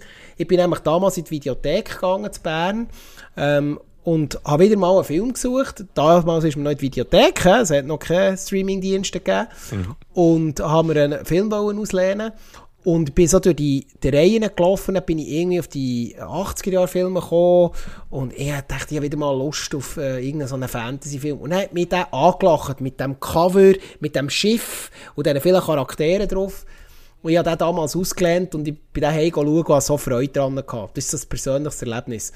Und ähm, ja, es geht um Zwerge, es geht um ein Elfjähriger, der Geschichten erlebt mit wilden und äh, äh, speziellen Charakteren, der durch das Universum reist und durch die Zeit reist und äh, äh mit einer wirklich irren Geschichte, wo man sich mal muss antun muss. Es ist mhm. äh, ein spezieller Film, aber es ist halt ein Terry Gilliam-Film und wenn man das weiß, weiß man auf was dass man sich einlädt. Mehr kann ich eigentlich fast nicht sagen. Das wären meine zwei Zeitreisentipps aneinander geklatscht und äh, wenn du erlaubst, habe ich eigentlich nur noch, äh, noch eine Honorable Mention, bevor du kannst, kannst gerade noch die letzte äh, hinten nachschieben Und das ist äh, ein Anime, der überhaupt noch nicht alt ist, nämlich Your Name. Ich habe über diesen Film schon geredet. Äh, wo auch eine Zeitreise und eine Körpertauschgeschichte hat. Und wenn ihr wirklich wieder mal wollt, ähm, wollt rennen, das meine ich im vollen Ernst, äh, dann müsst ihr wirklich den Anime schauen. Der ist auf Netflix verfügbar, meines Wissens. Ich glaube, er ist immer noch drauf. Ähm, was um, ein, was um zwei Jugendliche geht, die sich zu verschiedenen Zeiten kennenlernen. Und mehr wollte ich auch nicht verraten. Und jetzt übergebe ich wieder das Wort. Ja, also ich, ich wollte gar noch mal äh, wegen Terry Gilliam, was natürlich mhm. einer von meinen Lieblingsfilmen ist, tatsächlich von ihm ist Brazil. Ah, ja, der geht ja. auch richtig Science Fiction. Das Obwohl, stimmt. Es kann aber auch irgendwie ein Parallel in einem Paralleluniversum sein. Es ist nie wirklich klar, wo jetzt was genau passiert, aber ähm, der ist auf jeden Fall, äh, ich finde ihn besser als Time Bandits. Aber äh, ja, das ist eine Geschmackssache. Ja, das ist Geschmackssache. Aber muss man auch gesehen haben, finde ich. Wenn man Lust hat auf schräge Filme und Terry Gilliam Filme, dann kann man auf jeden Fall auch äh, äh, Brazil äh, empfehlen. Ja, was ist die letzte ähm, Empfehlung aus dem Zeitreisesektor? Ja, das ist jetzt äh, wahrscheinlich ein, bisschen ein seltsamer Film. Ähm, aber ich finde, es ist durchaus eine Zeitreise. Und zwar ziemlich ein neuer äh, Interstellar. Ah ja, ja. Mal, kann man schon so sagen, ja. Finde ich nicht abwägig. Nein, ähm, weil es ist jetzt nicht die klassische Zeitreise mit irgendeiner Maschine oder so. Jawohl, ja, eigentlich schon, weil sie fliegen ja halt mit, einfach mit, einem, mit einer Raumsonde äh, in die Zukunft sozusagen. Mhm. Was sie aber eigentlich wollen verhindern ähm, es gibt dann äh, zum Beispiel die Szenen, wo sie auf einem Planet sind und äh, ich weiß jetzt gar nicht, ich glaube Minuten, es sind sieben Jahre. Richtig, auf der ja. Erde. Also sie sind Minuten auf dem Planet oben und auf der Erde sind schon sieben Jahre vergangen. Und äh, sie probieren, also äh, im Grunde genau geht es darum, dass die Erdenform aussteht. Also dass es ist nicht ganz definiert, welches Jahr das man schreibt, aber äh, es deutet so hin, äh, der Klimawandel ist wirklich voll am Wüten und die Erde ist vor dem Aus. Und jetzt müssen sie eine Lösung haben, wie sie die Menschheit sozusagen können retten können. Und darum schicken sie äh, ein Team von Wissenschaftlern äh, als Astronauten halt äh. Und zwar geht es darum, dass sie herausfinden müssen, ob es durch ein äh, Wurmloch wirklich können, äh, durchfliegen und einen neuen Planet finden. Also die Distanz, weil wir ja nie werden die Lichtgeschwindigkeit können erreichen, müssen wir ja die Distanz anders überwinden und dann mhm. wäre das Wurmloch naheliegend, wenn es dann halt funktioniert. Das ist richtig, ja. Und äh, durch das fliegt das, das Astronautenteam dort durch und während sie dort durchfliegen, werden halt die Erde, auf der Erde die Menschen immer älter und älter und älter. Und jetzt kommt der Zeitraumsprung. Und zwar ist dann das dort eher die vierte Dimension, die eintritt. Genau. Dass er in der vierten Dimension, ähm, ich weiß nicht mehr seinen Namen im Film, ich muss das schnell schauen. Also der Matthew McConaughey spielt den Richtig, Cooper, ja. genau, der Cooper. Und der Cooper ähm, findet die vierte Dimension und kann somit seiner eigenen Tochter, wo dort noch ein Kind ist, ähm, Hinweis geben, was sie muss ändern, damit, mhm. damit die Menschheit überlebt. Und das Witzige ist ja eigentlich, dass der, der Matthew McConaughey in dem Augenblick, wo er ihre TVs gibt, ist er gerade auf dem Weg eigentlich ins All raus. Und dort ist ja der Zeitsprung. Und es ist ein sehr interessanter Film, geht geschlagen in drei Stunden. Also, er geht lang, ja. Sehr ein langer Film. Er hat auch seine Logiklöcher, aber das, das ist jetzt auch Christopher Nolan, man liebt oder, ja, oder nicht. Ähm, ja. Aber er hat immer ein bisschen so seine Logikprobleme in seinen Filmen. Und das ist da halt schon auch der Fall. Und es ist auch nicht ganz ersichtlich am Schluss, warum das jetzt so funktioniert, wie es funktioniert. Aber es ist wirklich ein sehr, also ich finde einen grossartigen Film. Vor allem einfach äh, der Matthew McConaughey, der, der stemmt das eigentlich fast allein und er ist mit Abstand nicht der einzige gute Schauspieler. Also Dan Hathaway ist dabei. Äh, wer haben wir noch dort drin? Äh, der äh, der, ähm, Eieiei. Äh, so, äh, der Casey Affleck fällt mir Ja, der Casey Affleck. der Michael Caine. Also es ist richtig. wirklich ein ist ja eh, Michael Caine ist eh fast in jeder, in jeder Produktion vom... Äh, das ist so, ja. dabei, der hat irgendwie ein Abo gelöst oder so. Genau, der Seine hat Musen Abo, so. Nolan-Abo. Das Nolan-Abo gelöst, genau. Ähm, ja, Interstellar, ich war auch im Kino begeistert gewesen, habe im Heimkino nochmal geschaut, also ich habe mich äh, kann dir beipflichten, ich will gar nicht künstlich verlängern. Und dann würden wir eigentlich schon ein bisschen ähm, weiter reisen durch die Science-Fiction-Filmwelt und äh, ein bisschen zwei Themen, glaube ich, ein miteinander verbinden, die oft ein bisschen überschneiden. Und das ist Artificial Intelligence, also künstliche Intelligenz und Roboter. weil das ja. meistens ein bisschen miteinander äh, verknüpft ist, auch viele Filme dort zwischen oder mit, den, mit diesen zwei Themen spielen. Äh, ich würde starten, so mit, grad, ich würde gerade wieder zwei Filme miteinander machen, äh, wo, wo so für mich so ein bisschen prägend sind. Äh, und das ist zum einen etwas, wo vielleicht auch ein bisschen überschneidend ist, aber vielleicht eher in die Artificial Intelligence gehört. Das ist Tron. Tron ist äh, aus dem Jahr 1982, ich rede hier vom originalen Tron-Film, ist auch, ich denke jetzt mal auch für das Special Effect Kino nochmal ein Meilenstein gewesen, das sagt man bis heute. Also, ich kann mich noch, auch noch erinnern, so an die Videothekenzeit, ähm, dass Tron äh, wirklich, ja, ist wirklich, das hat auch schon ein ikonisches äh, Filmplakat gehabt für diese Zeit. Mhm. Ähm, und ich kann mich noch gut erinnern, ich hatte wieder mal Lust auf einen neuen Science-Fiction-Film und dann habe ich äh, Tron geschaut, ist äh, vom äh, Steven Lisberger äh, und Jeff Bridges hat damals äh, mitgespielt, äh, Bruce Boxleitner und äh, David Warner und es hat übrigens einen Nachfolgefilm aus dem Jahr 2010, Tron Legacy, den kann ich nur so halb ans Herz legen. Ist eigentlich fast inhaltlich fast irgendwie eine Art wie, ein, wie eine Neuauflage. Hat mich jetzt nicht so reingezogen im Nachhinein. Um was geht es? Ganz kurz. Der äh, Programmierer äh, Kevin Flint ähm, versucht, ähm, äh, Beweise zu beschaffen, dass von ihm äh, das programmierte Compu äh, von ihm programmiertes Computerspiel gestohlen worden ist und als äh, sein eigene, äh, also als das eigene ähm, durch eine Firma, wo, äh, durch Ed Dillinger als das ausgegeben worden ist. Und der Dillinger wird dann Präsident von einer Computerfirma, die Encom heisst. Und äh, die, die sogenannten Computerprogramme, die dort entwickelt werden, die sind so hoch intelligent, dass man eigentlich in die Welt kann abtauchen kann. Es ist eine Art wie, ja, man kann fast sagen, eine Art wie ein virtuelles Erlebnis.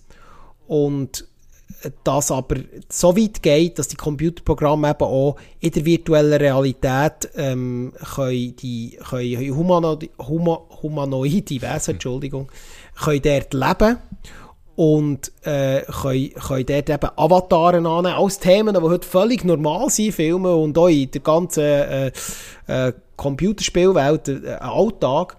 Und ähm, ja, die beiden ähm, erleben dort dann in dieser digitalisierten Welt ein Abenteuer und müssen sich, äh, müssen sich entsprechend gegen die Computerintelligenz wehren. Und er gilt so ein bisschen als ikonisches äh, AI-Science-Fiction-Kino, ähm, und ist bis heute eigentlich ähm, sehr, sehr beliebt. Und das ist so ein bisschen der eine äh, aus dieser, ja, das ist wieder auch so ein 80er-Jahr-Film, äh, oder? Man, kommt auch hier wieder mal viel auf die 80er-Jahre. Und natürlich ähm, prägend für die Kinogeschichte, für die Special Effect-Geschichte, für eigentlich alles, was das moderne Action-Kino äh, von den letzten zwei Jahrzehnten ausmacht, äh, ist natürlich der Matrix gewesen. Der Matrix 1999, ähm, damals auch die Wachowski-Brüder äh, produziert und jetzt übrigens die Wachowski-Schwestern, dass wir das so korrekt eingeordnet haben. Ähm, der Matrix ist, äh, ich würde sagen, das ist ein unglaubliches Kinoerlebnis gewesen. Ich habe den schon im Kino gesehen damals. Man hat, mm. glaube ich, nichts Vergleichbares im Action-Kino äh, zur damaligen Zeit können schauen in den Ende 90er Jahren? Jein. Also, äh, ich weiss, was du jetzt natürlich willst springen. Du willst mir jetzt ein Beispiel aus dem asiatischen genau. Raum um die Ohren knallen. Das ist mir klar gewesen. Äh, wir sind halt schon sehr westlich geprägt, das ist richtig. Äh, ja, ich gebe dir recht. Äh, ich weiss, dass der Einwand wird kommen. Aber so der, im Gesamtkontext mit dem Hintergrund, das hat mich, hat mich wirklich weggeknallt im Kino. Das muss ich wirklich sagen. Äh, wie ist eigentlich dein, deine Verbindung zum Matrix? Äh, ich habe den, ich habe den dazu mal auch im Kino gesehen und ich habe null Ahnung, was mich da erwarten wird. Äh, man hat einfach man hat gewusst, ja, da werden ganz neue Effekte kommen und das hat, hat man noch nie gesehen. Und dazu mal bin ich ins Kino gegangen und habe gedacht, ja, ja, das erzählen sie immer. Und ich stimmt, bin ja. wirklich dort in dem Sätzchen gehockt. Und es ist auch der einzige Film, den ich dreimal im Kino gesehen habe. Also ich, wow. ich habe mir den wirklich dreimal reingezogen, weil der einfach so stark war zu der damaligen Zeit. Er ist mhm. auch nicht super gealtert, muss ich sagen. Ich habe nämlich das letzte Mal auch wieder mal geschaut. Ähm, aber nein, ich, also ich also Matrix, das 1 Original, das 2 und das 3, mhm. das ist einfach nur noch wieder Fans. Ja, das kann man, ich rede von denen schon gar nicht genau. Also bitte schaut die, die Matrix wirklich noch nie haben gesehen, schaut das 1 und dann schließen ab mit dieser Filmreihe. Ich weiss, das sagen viele, aber es ist wirklich so. Also die zwei nächsten waren einfach nur noch abklatschen gewesen, ja. wo man irgendwie völlig ver äh, vergessen hat, was man eigentlich noch äh, erzählen inhaltlich. Und der ganz neue, der ist wirklich, den darf man sich auf keinen Fall antun. Den habe ich noch gar nicht gesehen, aber das reizt mich auch gar nicht. Nein, der, man nicht alles kaputt machen. Nein, den, den würde ich wirklich nicht schauen. Der ist wirklich nochmal eine Stufe drunter.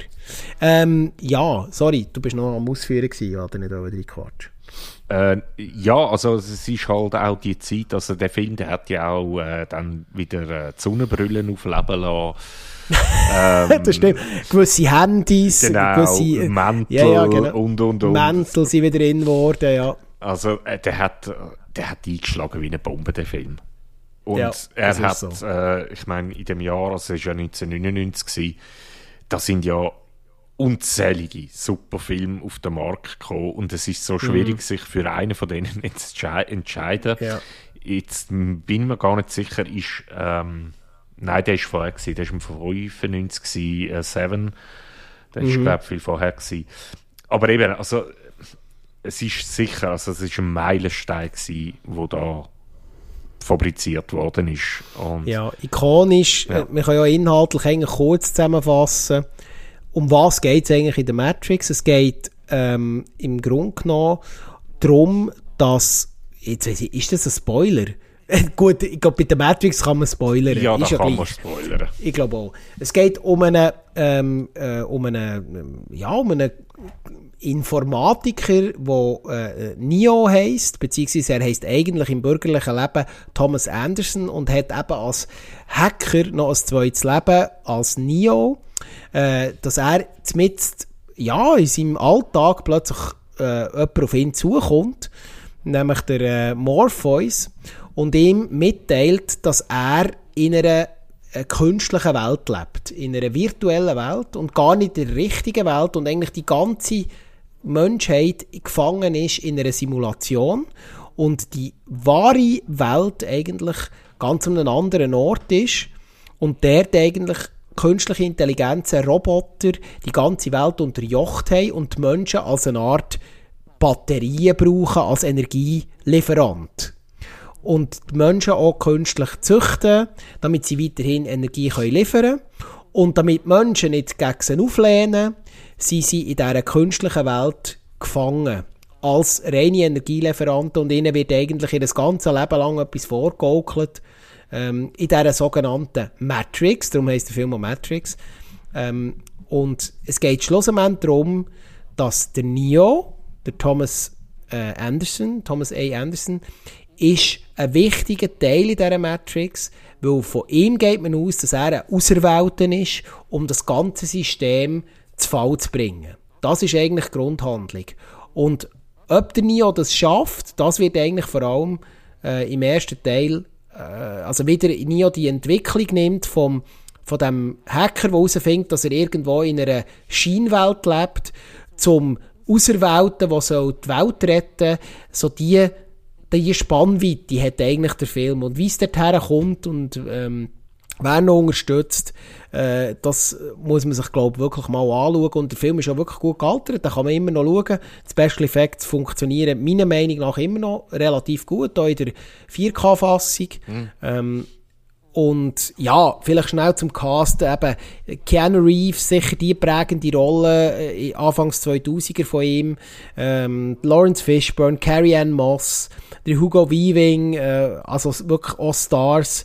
Robert Taylor, äh, Marcus Chong, Belinda McClory und so weiter und so fort. Also da ist wirklich der Cast schon damals so sehr ikonisch gewesen, der bis heute nachhält. und äh, unglaublich viele Memes und äh, ja, also der Film ist wirklich, äh, der hat wirklich die Popkultur geprägt, das muss man so sagen. Ja. Und wer ihn wirklich nicht hat gesehen, sollte ihn wirklich noch schauen. Das Eis. So. ähm, ja, äh, jetzt weiss ich gar nicht, bist du oder ich dran? Jetzt bin ich jetzt bin ich verunsichert. Äh, du bist dran. Ja, ja. Sorry. Ja, ja, ja. Ich habe Matrix und Tron gehabt, jetzt musst du nachlegen. Bei Roboter und AI. Ja, also ich, ich, ich habe eigentlich auch nochmal so einen ikonischen Film, der wahrscheinlich das Kino völlig umkrempelt hat, wenn es um Sci- um Sci-Fi gegangen ist. Äh, das war 2001 A Space Odyssey. Ähm, jetzt den Film Jetzt gibt es ein zusammenzufassen. zweistündiges Streitgespräch. Genau, und da- das ist ein bisschen das Problem an dem Film, dass er sehr viele philosophische Fragen aufruft. Ähm, also das Ganze, allein schon das Intro ähm, ist von, also sprach Zarathustra, ähm, wo es darum geht, dass man äh, die Geburt sozusagen vom, vom Mensch erlebt und wie der Mensch das erste Mal eine Waffe einsetzt. Also sprich mit einem Knochen einen anderen totschlägt. Und dann wirft er den Knochen nur und der Knochen wird, ähm, ist dann in so einer Zw äh, Zwischensequenz formt er sich zu einem Raumschiff. Also wir sind dann gerade wieder, äh, wir haben einen riesigen Zeitsprung. Ja. Und äh, es ist, das Raumschiff hat den Auftrag, ich meine, ich, wow, ich, ich weiß gar nicht, ob ich den Film nochmal wirklich so zusammenbekomme, weil äh, ich weiß noch, dass es ein Vierakter ist, also in vier Akter ist er aufteilt und jeder greift so ein philosophisches Thema auf. Auf jeden Fall sind sie, also sie haben ein mysteriöses Objekt gefunden, äh, so ein, ähm, Ja. wie, wie, wie nennt man den? Äh, Ein Monolith, genau ähm, wo unter der Erdoberfläche vom, äh, unter der Erdoberfläche natürlich, unter der Mondoberfläche äh, begraben ist. Und sie sollen den bergen und herausfinden, um was es handelt. Ähm, auf ihrem Flug haben sie den HAL 9000 dabei. Das ist so ein Supercomputer und das ist eben noch witzig, äh, wie, sich, wie man sich dazu, also der Film stammt aus dem Jahr äh, 68 Richtig. und wie man sich im 68 halt noch Computer in der Zukunft vorgestellt hat. Also Ja, das werden wir noch ein paar Mal erleben. Ja, das Genau. ist einfach so. Ja. Bei den alten Filmen ist es immer speziell, wenn eben die Zeit die Filme einholt. genau, also der, der Hall, das ist ein riesiger Computer. Ähm, ich würde sagen, die ganze Speicherkapazität bringst du heute auf ein Handy, Ja. wo der in dem Film hat. Und wahrscheinlich, nein, du hast viel mehr Speicherkapazität auf dem Handy als der Hall dazu mal. Das stimmt, ja. Ähm, ja, auf jeden Fall kommt es halt, wie es kommen muss, dass sich der Hall. Und dort ist eben, dort habe ich mich mir auch die Frage gestellt, ah doch, wir sind ja bei der künstlichen Intelligenz, stimmt. Richtig, ja. Ja, ähm, und der Hall, der entwickelt einfach ein Eigenleben schlussendlich, also so richtig ex machina. Und ja, und wird natürlich zum Feind, weil er sein Ziel will durchsetzen während die Astronauten oder respektive, jetzt, da bin ich mir gar nicht mehr sicher, überleben beide, es sind ja nur zwei Typen, die da mitfliegen. Ich glaube, der eine tötet er. Ah, es ist so lange her. Ich habe Ja, den ja. Film wirklich so fast nicht mehr in Erinnerung. Ich, unbedingt auch ein Film, den ich unbedingt mal nachholen sollte. Äh, was der Film auf jeden Fall provoziert hat, ist eine riesige Diskussion unter Philosophen tatsächlich. Ja, das ist tatsächlich so, ja. Und er ist sicher, also ich würde sagen, so eben rein technisch und so ist er nicht gut gealtert, allein jetzt gar nicht so, wie er ähm, fabriziert worden ist, das ist alles okay, weil das ist, da ist kein CGI dabei und so. Das kann in dem Fall auch nicht schlecht altern. Aber halt einfach die Vorstellung, die man im 68 gehabt hat, wie es im Jahr 2000 aussieht, die ist halt einfach ja, sehr seltsam dann zum Anschauen. Ähm, aber es ist auf jeden Fall ein Film, wo für Furore gesorgt hat und wo auch was, wenn es um, ich würde mal so sogar sagen, er hat so die künstliche Intelligenz im Kino so richtig vorantrieben. Die Idee ja. von etwas, wo gefährlich könnte werden, wo nicht menschlich ist oder vom Mensch erstellt worden ist und sich nun gegen uns selber wendet. Ja, ähm, eben, ich denke, allzu viel kann man in den Film gar nicht reingehen, weil er wirklich so unglaublich philosophische Ansätze man müsste vielleicht noch, sorry, mhm. man müsste vielleicht noch kurz etwas einwerfen. Es ist ähm, der, ein Film von Stanley Kubrick, genau. der grossen Regie-Ikone, ähm, wo man aus diversen Produktionen kennt, Clockwork Orange ähm, und so weiter, Ice White Shot und wie sie alle heißen und natürlich auch äh, Full Metal Jacket. Mhm. Äh, aber wie auch immer, also das ist auch vielleicht auch noch erwähnenswert, das ist eigentlich so auch ein bisschen das prägende Kubrick-Werk, ähm, wo man auch, aber wirklich auch stark darüber streiten kann. Ich muss dir ganz ehrlich sagen, ich bin ein wahnsinniger Sci-Fi-Fan. Mhm. Und habe äh, äh, 2001 A Space Odyssey ein oder zweimal gesehen, ich habe zwei Anläufe genommen. Und bis heute ist es für mich einfach sehr viel, sehr viel Interpretation. Es ist sehr, ja. also es ist wirklich ein Slow, also der Film ist ja un, das, der definiert Slow Burning fast. Also das ist, äh, oder da gibt es wirklich Szenen, wo minutenlang praktisch nichts passiert, wo man wirklich nur Bilder anschaut. Das ist so meine Erinnerung daran. Ja. Äh, ich habe jetzt nicht rewatcht äh, vor zwei oder drei Wochen oder so, aber das ist meine, meine klassische Erinnerung und äh, ich habe nie so richtigen Zugang gefunden. Muss ich ganz ehrlich sagen. Ich bin mir aber bewusst, was er für, für, für Kinogeschichte für einen Wert hat. Da bin ich mir bewusst. Ich kann so verstehen, dass er heiß diskutiert wird. Auch, auch von Machart her. Völlig nachvollziehbar. Ja, das soll ich noch einwerfen. Ja, also ich denke, das ist ähm, bei mir eben genau die Faszination, die der Film äh, ein bisschen ausmacht. Weil er wirklich die Szenen so reduziert, dass sie irgendwie ja, auf, auf ihr Wesen reduziert und dann halt einfach sehr mm. lang so stehen lässt, damit mm. ich mich, also ich, wo, wo mir den Film anschaue, ich bin mir meine eigenen Vorstellungen überlassen in dem Augenblick. Und das ist eben genau das, das was ich gemeint habe mit dem philosophischen Touch andauernd, oder? Mm. Und er hat sich ja auch dort bedient, eben, äh, ob es jetzt von äh, Nietzsche oder ja, sagen wir halt all die äh, Philosophen, die es mm. noch gegeben hat. Äh, für mich macht es jetzt genau das den Reiz aus, aber ich verstehe durchaus auch, dass viele Leute eher ja, abgestoßen sind von, de, von dieser Art von Film, weil die Exposition kommt aus den Bildern raus und nicht durch Dialog. Mm. Und ja. Absolut. Nein, aber da kann man auch unterschiedlicher ähm, Meinung sein. So, schieb noch gerade einen Film hinten nach. Ähm, Künstliche Intelligenz, Roboter. Ja, ich, ich bleibe auch wieder äh, bei einem eher langsamen Film, und zwar Her aus dem äh, Jahr 2013 äh, mit dem Joaquin Phoenix. Und das, äh, äh, die Regie geführt hat äh, Spike oh, keine Ahnung, wie man den ausspricht, äh, Jonsi. ich weiß es wirklich nicht, wie man ihn ausspricht. Ähm, und dort äh, geht es um einen, ja, einen vereinsamten Mann. Und, also Schriftsteller ist er von Beruf.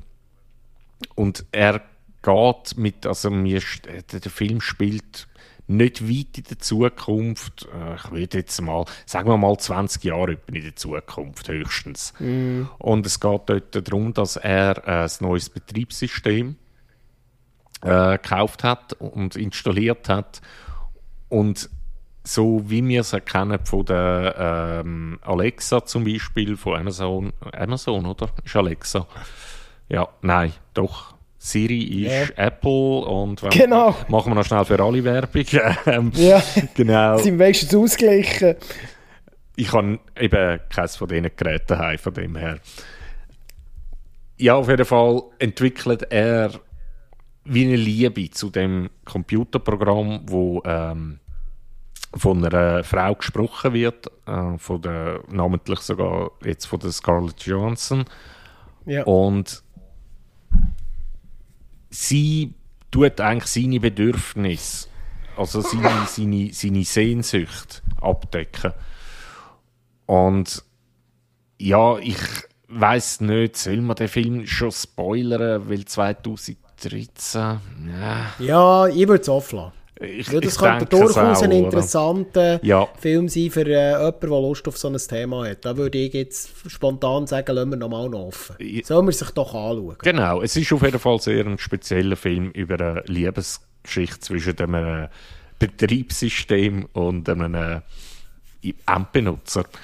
Ähm, ich, ich finde ihn, find ihn mega gut und äh, ja gut, halt eben, es ist mit dem Joaquin Phoenix und von ihm kann man... Ja gut, da kann man schauspielerisch schon ja. mal sehr absolute Topleistungen erwarten und die werden auch, glaube ich, erfüllt. Das, äh, also wer gerne Joaquin Phoenix hat, äh, darf äh, durchaus da bedenkenlos zugreifen bei diesem Film, ja. Auf jeden Fall ich weiß, wir haben jetzt gar nicht gesagt, wo die Dinge laufen, aber ich habe mir das ehrlich gesagt gar nicht aufgeschrieben.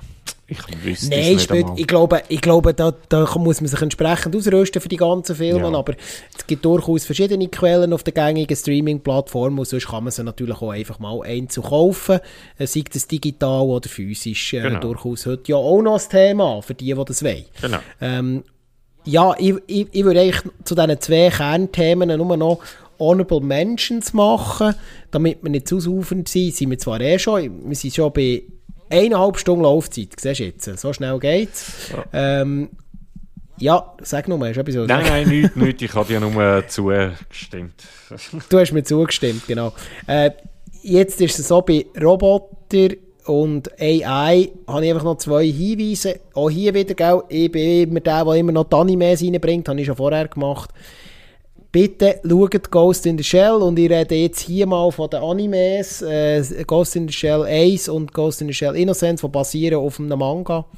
Ähm, sie wirklich, also dort, dort geht es wirklich um künstliche Intelligenzen, um, um intelligente Roboter um, äh, und sehr viel philosophischen Inhalt. Ähm, äh, ich will da inhaltlich nicht zu viel verlieren, aber das ist im Anime-Bereich sind das wirklich Klassiker, die man muss gesehen haben Ghost in the Shell und Ghost in the Shell Innocence.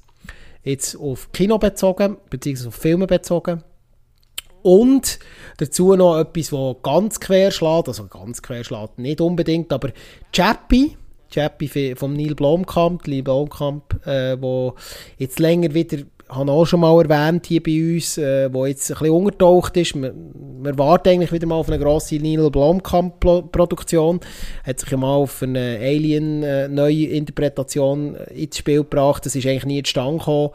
Äh, aber der Neil Blomkamp eben äh, äh District 9, äh, ja, was muss man noch erwähnen? Ähm, Elysium und eben Chappie ist der dritte in dieser äh, in dieser Reihenfolge von Filmen. Und da geht es eigentlich um einen intelligenten Industrieroboter, der eine künstliche Intelligenz entwickelt und vor allem Gefühl entwickelt. Auch diese Fragen werden hier noch ein bisschen eingebracht. Es ist aber ein actionreicher ähm, Unterhaltungsfilm. Ähm, ja, kann man mal noch als Honorable Mention einwerfen. Und ja, Hast du noch irgendwie Honorable Mentions, Sachen, die in diesen zwei Kategorien noch einfließen äh, Jetzt gerade so aus dem Kopf raus nicht, nein. Ah. Und damit wir auch ein bisschen einen Appetit haben, wir haben für euch unter anderem noch Dystopie und Endzeit, was ganz grosse Themen zu besprechen gibt. Der verrückte Max, unter anderem, und ähm, äh, ein grosser, ein grosser Oscar-Gewinner. Und natürlich Aliens und Raumfahrt, ein Riesenthema in der äh, Science-Fiction-Filmgeschichte. Was sind dort die prägenden Filme gewesen? Ich glaube, da werden wir um Star Wars unter anderem nicht umkommen. Und dann haben wir noch das Thema Naturkatastrophe und Weltuntergang. Und, und dort haben wir äh, von kleinen, fast ein bisschen Geheimtipps bis zu den ganz grossen ähm, Armageddon und so weiter haben wir fast alle äh, können wir fast alles abdecken. Und das machen wir alles in Part 2 oder Part 1 endet hier. Weil sonst längt es nicht mehr fürs Bier. Das ist oder? ja so. Und das ist auch wichtig. Ich habe langsam Durst. Und darum verabschieden wir uns aus dem äh, Sci-Fi-Spezial. Part 1, Part 2 folgt. Ich hoffe doch gleich. Ähm, und äh, wir wünschen euch alle hoffentlich auch noch, wenn ihr am Abend hört, auch noch einen schönen Abend. Wenn ihr am Morgen hört, einen schönen Morgen. geht Filme schauen, geht Serien schauen und bis zum nächsten Mal. Bis Dorn. dann. Ciao, ciao, ciao.